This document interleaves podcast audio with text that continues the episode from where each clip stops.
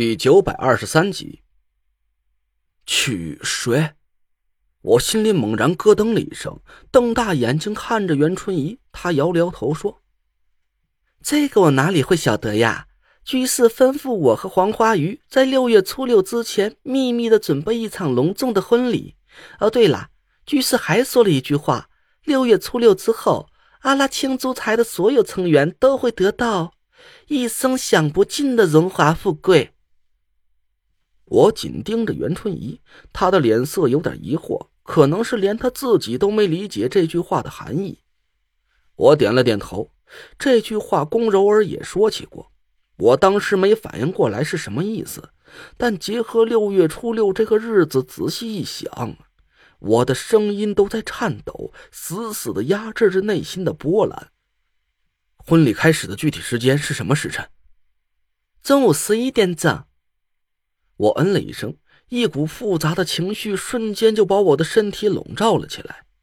我知道了，你就按照居士的吩咐去做吧，我会尽快查找到太医令的下落的。我慢慢的呼吸了一下，尽量保持着情绪的平稳。袁春怡笑着点点头，站了起来。好的呀，那我就等着陈护法的好消息啦。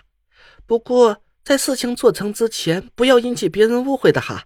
我还是暂时叫你陈师子好吧。嗯，随便吧。有件事我得提醒你，想要达成你最终的目的，有两个人你必须拉拢好了，这是你更进一步的关键。我晓得呀，一个是我的老前辈安广才，哪怕是不能为我所用，也至少不要让黄华玉挖了墙角。另一个就是隔壁的这位张天尊，哦，应该称呼他萧丈房才对。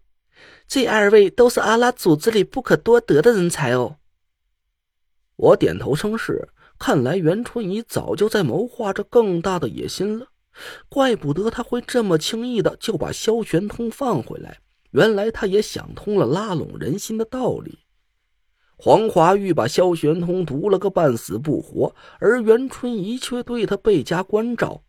从这一点上讲，袁春怡倒是略胜了黄华玉一筹。你回去以后和黄护法打个招呼。就说我随时可以到他那里报道，为居士和黄护法效力。越早让我接触到组织里的核心情报，我就能给你提供更多的帮助。好呀，好呀，一言为定。袁春怡心满意足的离开了，我赶紧跑进萧玄通的卧室，终于见到了这位老张的真容。九位天尊之中，萧玄通本应该是最后一个出现的。那就说明他的本事应该最大，在九天尊之中名列首位。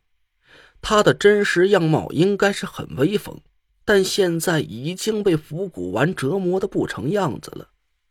我得到的信息，他的实际年龄应该是六十来岁，但一眼看上去却苍老的像是足有八十多了。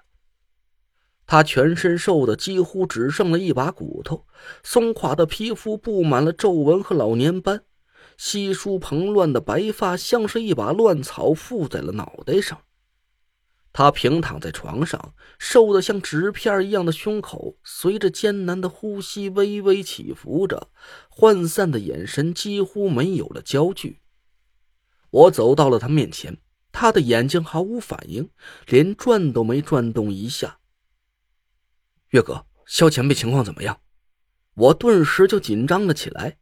萧玄通对我来说意义非常重要，他可千万不能出事儿。一来，他是青竹台的前任青字号护法，手里一定掌握着很多关于青竹台的核心机密；更重要的是。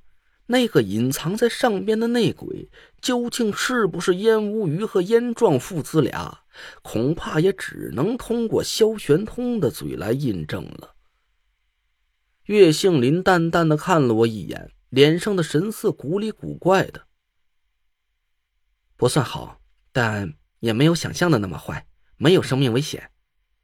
我顿时就长松了一口气。他现在能说话吗？岳杏林的脸上没什么表情变化，既没有点头，也没摇头。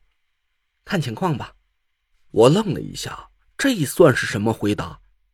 岳杏林可是号称医术天花板的百草门首徒，他不至于连个病人的基本状况都摸不清楚吧？难道说萧玄通是在装病？我皱了皱眉头，抓起萧玄通的手腕，试探了一下他的脉象，脉搏很微弱，跳动无力，暗沉紊乱。我仔细的探查完了脉象，心里做出了一个笃定的判断：萧玄通的病情绝不是假装出来的，他全身的经脉被腐骨丸的毒性淤塞，导致四肢瘫痪，连吞咽和呼吸都非常困难。但好在他精通医术，用有限的草药死死的护住了最重要的心脉和头部，总算是没被毒性给要了老命。现在他已经脱离了险境，也有了救治的条件，更何况还有岳杏林和逍遥两个医术高手为他解毒。只要精心调养几个月的时间，虽然不能恢复功力，但正常的下床走动倒不是什么问题。你觉得用什么方法给萧前辈解毒合适？我问岳杏林，他沉吟了一下。嗯，情况比较复杂，还是等我回去后好好琢磨一下，再给你个合理的诊疗方案吧。嗯，行，那你先回去忙吧，我留下来照看萧前辈。解毒的方案抓紧琢磨一下，下午我回公司去再和你商量。岳杏林点点头，就回了公司。我又低声喊了萧玄通几句，他却没什么反应，双眼半睁半闭的，似乎是没听见我的声音。我给逍遥打了个电话，还没等他说话，我就抢先开口：“喂，你是那个陪护小张是吧？啊，对对，我是昨天和你们经理联系的陈老板，情况你都了解了吧？老人的身体不太好，需要二十四小时的照顾，不能离人。我给你个地址，你现在就过来吧。”逍遥听明白了我的意思，激动的声音一个劲儿的发抖。好，好，俺马上过来，谢谢陈陈老板。我挂了电话，我在这栋房子里的几个屋子里挨个转悠了一下，无奈的抬头盯着一个闪着红灯的摄像头。袁春怡这是压根就没打算掩饰啊。十几个摄像头分别装在了屋子里的各个很明显的地方，还随着我的走动不停的摆动着方向。大爷的，他好歹把摄像头装的隐秘一点，也算是对我的尊重了。但我又不能把摄像头给砸了，只能抬手比了个剪刀手，坐到客厅里去等着逍遥。过了没多一会儿，门铃响了起来，我赶紧打开了门。逍遥提着一个旅行箱站在门口，满脸都是激动的神色。我对他暗暗丢了个眼色。进来吧，你经理应该跟你说过了是吧？老人康复之前你不许辞职，不然我一分钱也不给你。就按咱谈好的，吃住全包，一个月一万五，有什么问题吗？老人在这个屋，进来看看吧。